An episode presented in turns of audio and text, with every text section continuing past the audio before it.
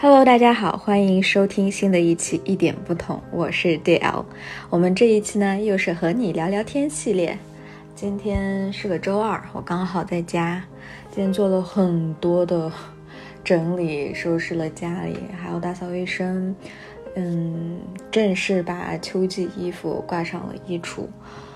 北京天气已经慢慢凉下来了，然后有几个早晨都是。雷鸣交加的这样的一个早晨，被震醒，被雷电。好啦，都已经到了九月中旬，不知道大家九月份过得怎么样？有没有开始规划十一的安排？其实这段时间，我感觉，嗯，观察我自己的生活，感觉人还是比较自相矛盾的。嗯，有一段时间呢，我会频繁的出去跟朋友约，啊，每天都会有安排。啊，又过一个星期呢。就想天天都宅在家里面，不知道大家是不是和我一样？嗯，我觉得各有各的好。曾经我呢会纠结，如果我一直宅在家里面，我就会啊自我教育说，哎，我应该出去多见见朋友啊，见朋友的话，你的心情也会好，也会有信息的交流。嗯，不然待在家里面，嗯，有时候会进入到一个死胡同里。啊，越来越不想出门，而出去跟朋友又玩约了很长时间，又觉得哦，我这段时间是不是在浪费呀？我是不是玩的太多了？所以就还蛮有趣的。不过现在就觉得，嗯，如果我这段时间想出去玩，刚好朋友也有时间，那我就可以出去跟他们好好的玩。如果又有一段时间，啊，我身体觉得哦有点累了，我想待在家里面，刷刷剧，呃，看看书，做做饭或者平躺，我觉得都可以。所以啊，人长到现在才慢慢开始接受自己的带引号的这种不稳定，还是蛮好的。嗯，那说回到社交吧，就是啊，上周我。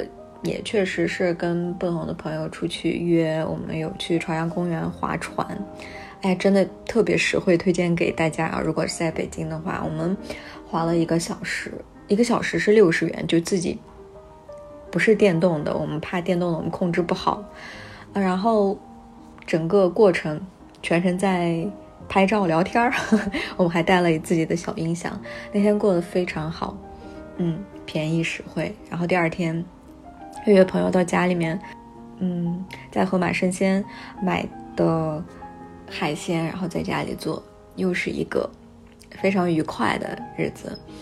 嗯，后来过了几天，到周末了，晚上又跟朋友有个局，嗯，刚好想跟大家聊一下，就是我们周末的时候跟啊一帮子朋友在一个家餐厅吃饭，然后他们刚好有舞池。我们又商量着，我一个朋友特别有意思，就推荐要放啊维吾尔族歌曲，然后我们听到这个声音，就自己就冲到 这个舞池一块儿，大家一起跳舞啊。中间玩累了，我们就出来，然后又看我周边的朋友的这个舞姿，我就觉得哦，那个瞬间就一下子把我拉回到曾经我在新疆当导游的时候，我们会。嗯，有这种的民族舞的歌舞剧表演在大巴扎，然后会邀请，嗯，从内地来的客人去观看民族舞的表演，然后我自己也在其中吧。当观众的时候，我的一种从内而散发出来的这种的自豪，这种的欣喜，每一次我看到别人跳舞。就是跳民族舞了的时候，我就会特别的开心。对，这个就是我今天想聊一聊文化与我们之间的关系。包括我的孩子现在是在新疆，然后我妈妈也会经常带他去，比如说，嗯，朋友的婚礼呀，或者是亲戚一块儿出门的啊在聚餐，聚餐当中也会有舞蹈的成分，所以很多人其实会说，哎，你们新疆人是不是天生就，呃，会跳舞？其实我觉得这是耳濡目染的，当然也会有。我是上大学之前基本上不怎么会跳，然后大学之后呢，跟着朋友们一块儿出去玩儿，玩的时间多了，自然而然慢慢也就会了。虽然并不说跳的有多专业有多好，但是通过舞蹈去表达，嗯，自己的喜悦，我觉得这是一个，嗯，我们民族吧，或者是说，包括我自己觉得，我身为维吾尔族获得一个比较宝贵的一个礼物，我觉得非常的开心。即使啊，我很久了没有去。回家乡去参加婚礼，去跟大家一块儿跳舞，但是，嗯，在北京，如果碰到了这种的聚餐和聚会的时候，我会毫不犹豫的去参与进去。曾经的我在新疆的时候，还会有那种感觉，哎呀，你没必要去显摆，没必要去，嗯，有歌就上去跳。但是现在我的心态真的是发生了 很大的变化。这个这里并不存在是否去显现自己会跳舞，显现自己啊，我们民族好好，只是纯粹的我享受这个过程当中跳舞的感觉，我非常享受跟大家一起欢快的跳舞的这个过程，所以在这里还是想表达一下我。们民族文化中的这个部分带给我的这种的快乐，借着这件事情，我又想跟大家聊一下，嗯，对于朋友之间的无差别。曾经有一段时间，我会想，哎呀，我的朋友有特别亲近的闺蜜，有挚友，有在这里到北京以后认识的朋友，也有在网络上的云朋友，然后，嗯。心里就不由自主的会划分等级，但是现在慢慢慢慢，我会觉得我特别享受跟不同的朋友们坐在一起去聊天，慢慢慢慢脱去了自己非常正经的那一面，开始更多的去闲聊，更多的去回到纯粹的娱乐当中，而并不是说，嗯，我跟这个朋友聊。我一定要得聊出点什么，而嗯，也不是说我们今天安排一块儿去喝咖啡，好久没有联系，就一定得是呃，把我们内心当中这一段时间的感受彼此交换。我觉得这一点是可以有，当然也可以没有。嗯，这是我自己的心理上的一个变化，因为曾经，我会是这样的一个人，可以跟大家分享一下。我觉得。我希望我的时间是有价值的，就是我跟任何人去见面、去聊天，嗯，我希望我跟你聊了两三个小时，我得有点收获，啊，我得是，嗯，有愉悦感，可以跟你聊完了以后，我有所收获。但是发现这种的是这种情况，这个是我有一段时间的心理状态是这样，但是我发现，这个会给我自己。并且也会给我的朋友带来一定的压力，因为我受不了，有时候就会让你这种的压力会让你觉得，就是你跟你朋友聊天的这个过程当中，不能用空白，不能发呆，不能闲聊，不能，嗯，就是有很多的框架，反而你轻松的感觉就会变少。所以，其实我现在就觉得，哎。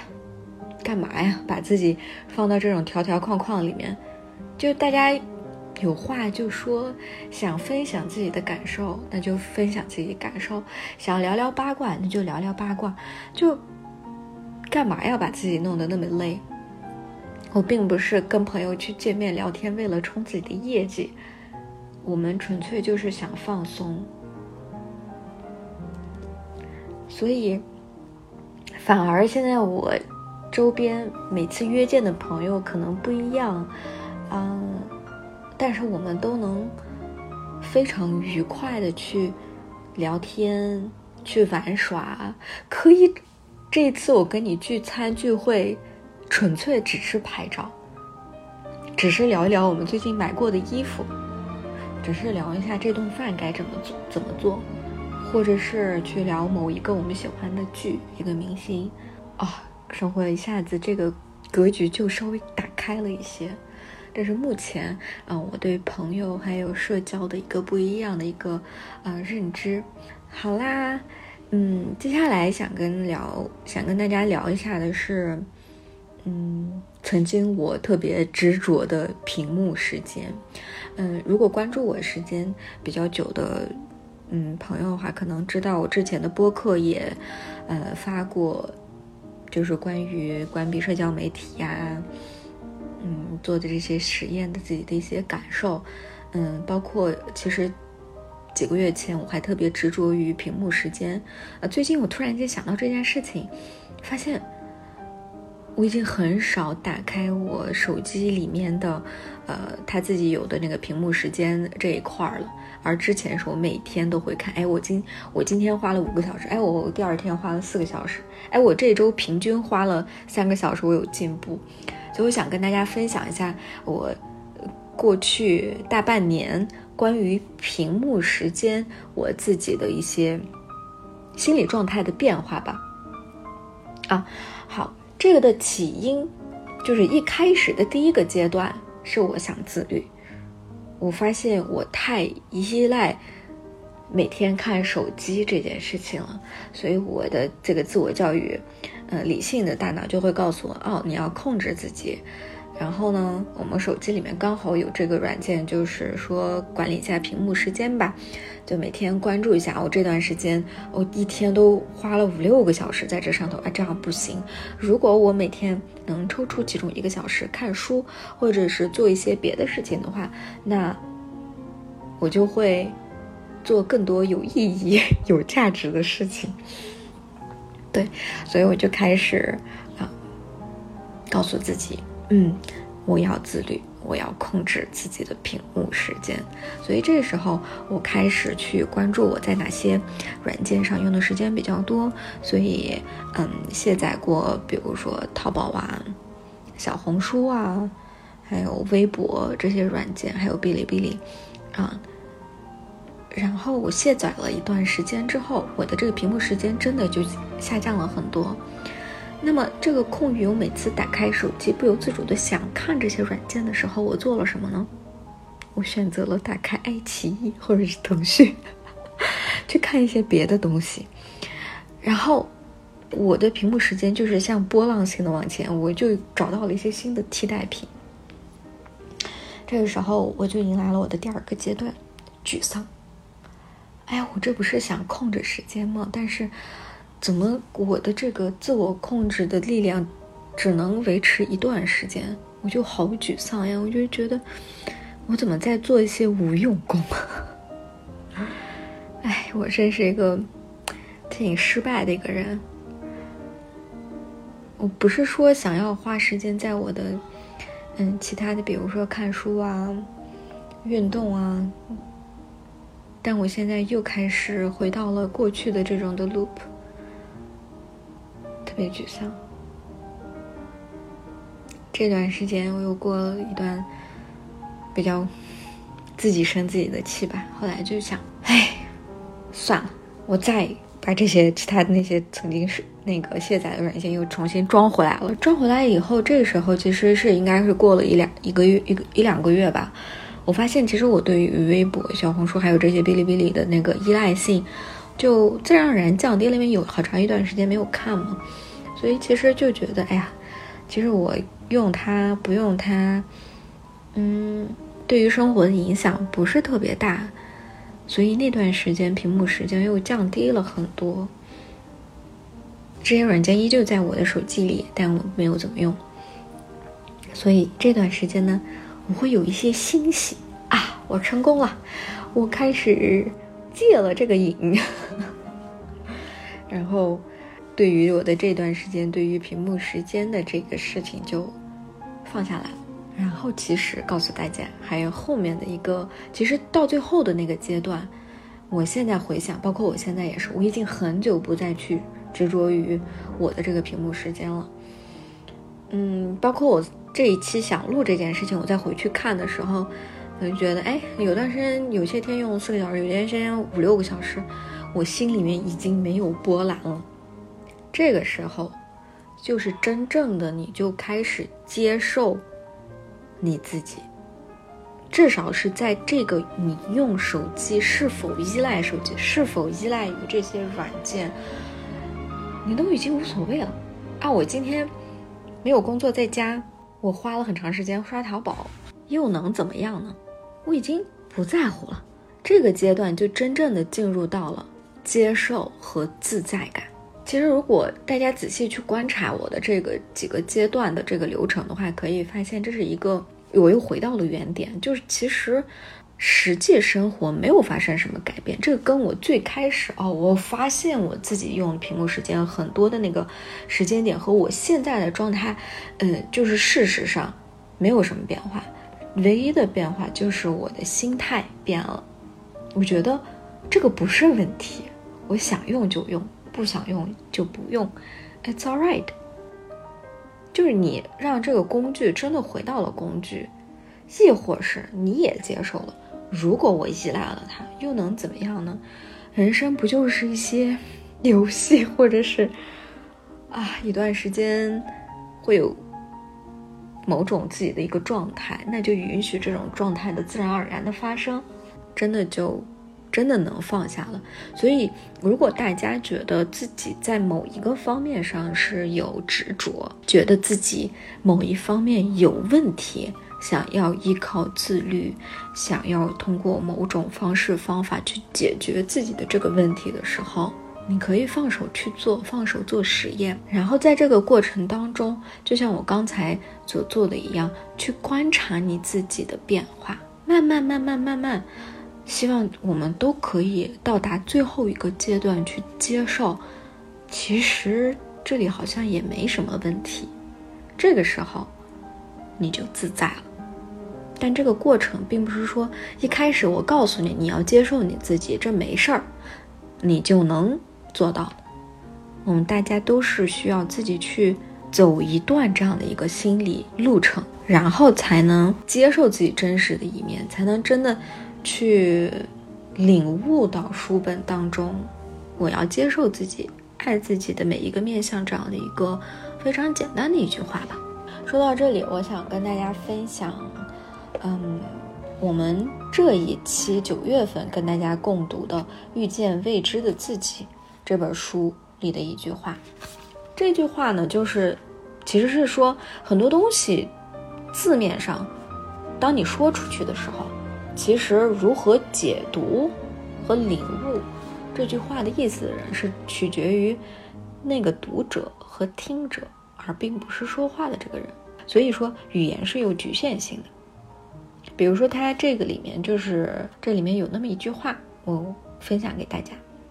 他说：“如果月亮代表我们真正的自己，而且它是无法用言语具体描述清楚的东西。”那么，我们所有用语言去描述它的尝试，就是这根指向月亮的手指，而不是真正的月亮。所以，那个真正的月亮到底是什么样子的？只有你到了那里，去真正的成为这个月亮的时候，你才能知道。而这个过程，包括我们，我我们的播客，你读的书。还有你自己做的这些自我实验和这些尝试，都是不断的引领你去看向月亮、成为月亮的这个过程。所以说这些东西都是有用的。然后我说一下这个这本书，就是张德芬的《呃遇见未知的自己》。其实我这本书已经看完了，然后他还有《活出全新的自己》，嗯，《重遇未知的自己》，呃这一系列书吧。其实我最喜欢的还是他的这。第一本遇见未知的自己，这是我十年前读的书。现在这次读完了以后，发现真的是一本新书。我已经不记得我曾经读读了什么。嗯，第二个我想跟大家分享的这本书上的一句话是跟父母有关的，因为自己当妈了，所以每次读到这种地方的时候就特别有共振感。嗯，这个里面呢的老人劝这个姑娘就说：“父母也是人。”他们有他们自己的限制，但是你要相信，在过去的每一刻，你的父母都已经尽他们所能的扮演好他们的角色。他们也许不是最好的父母，但是他们所知有限，资源也有限，在诸多限制下，你所得到的已经是他们尽力之后的结果了。读这个的时候，我一下子感觉，哦，就心里面的某个包袱，就是那个沉沉的石头被瓦解了一小部分。我不能说完全被瓦解吧，嗯，作为女儿，作为有一个自我觉知的一个人。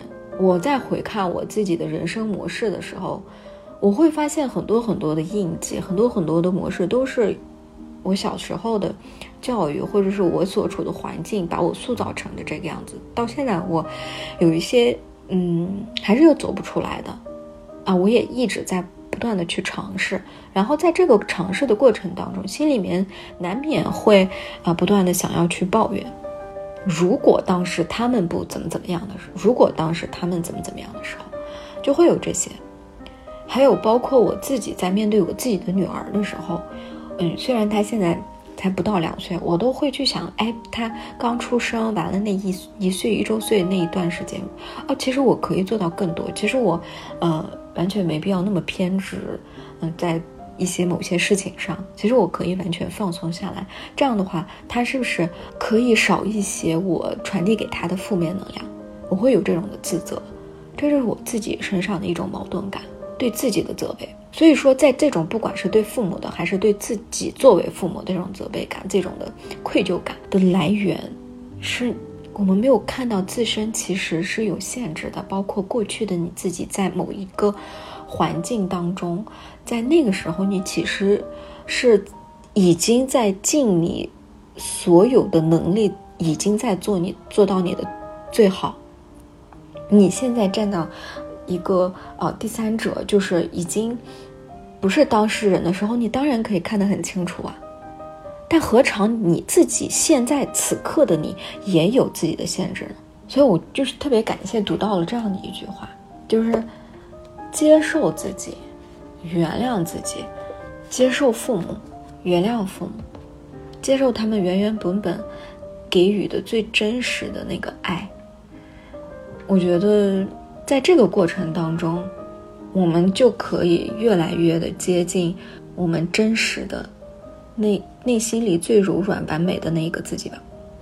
所以强烈的推荐大家去读一读这本书，真的是特别好读。呃，浅显易懂，也非常感谢张丹峰写了一本这样的书，让我们都能有迹可循的去看到自己。好啦，今天我觉得我聊的好多，但是最后还是想。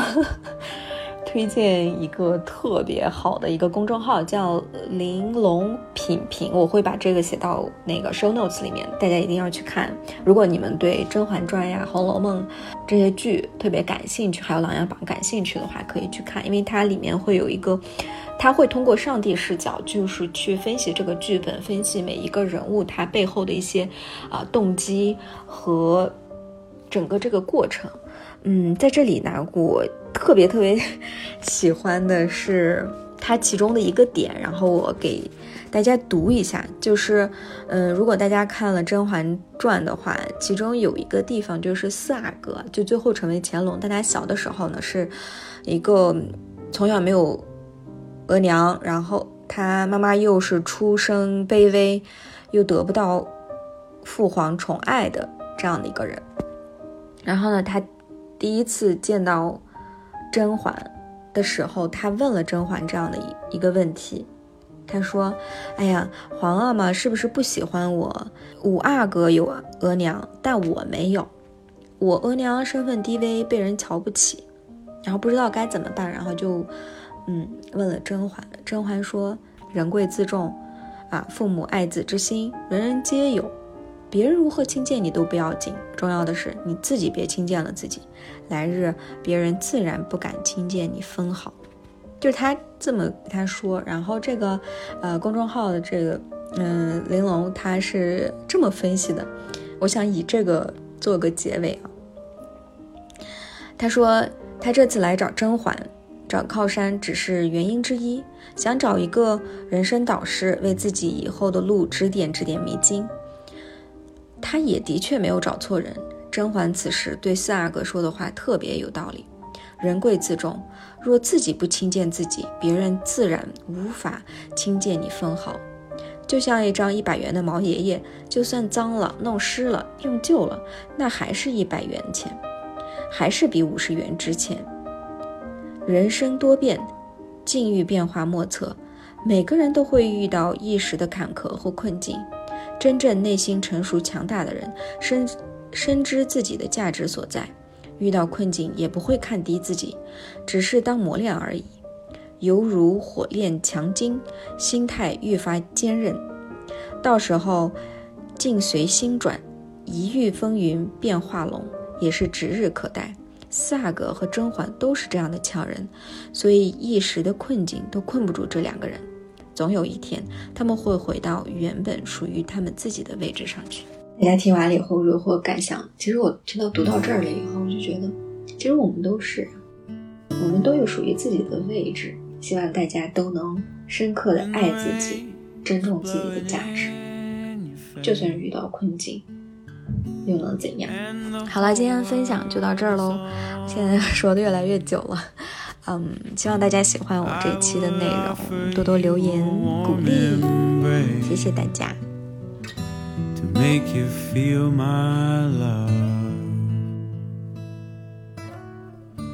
Evening shadows and the stars appear. And there's no one to dry your tears. I could hold you for a million years to make you feel my love.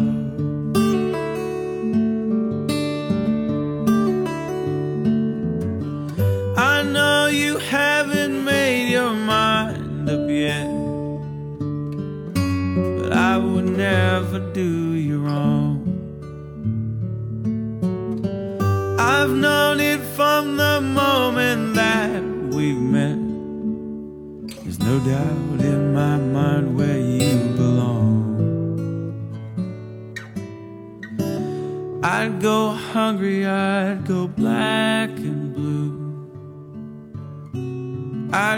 Crawling down the aisle for you. There ain't nothing that I wouldn't do to make you feel my love. The storms are raging on a rolling sea down the highway of regret. Winds of change are blowing wild and free. But you ain't seen nothing like me yet. There ain't nothing I, I wouldn't do. Go to the ends of the earth for you. Make you happy, make your dreams come true make you feel.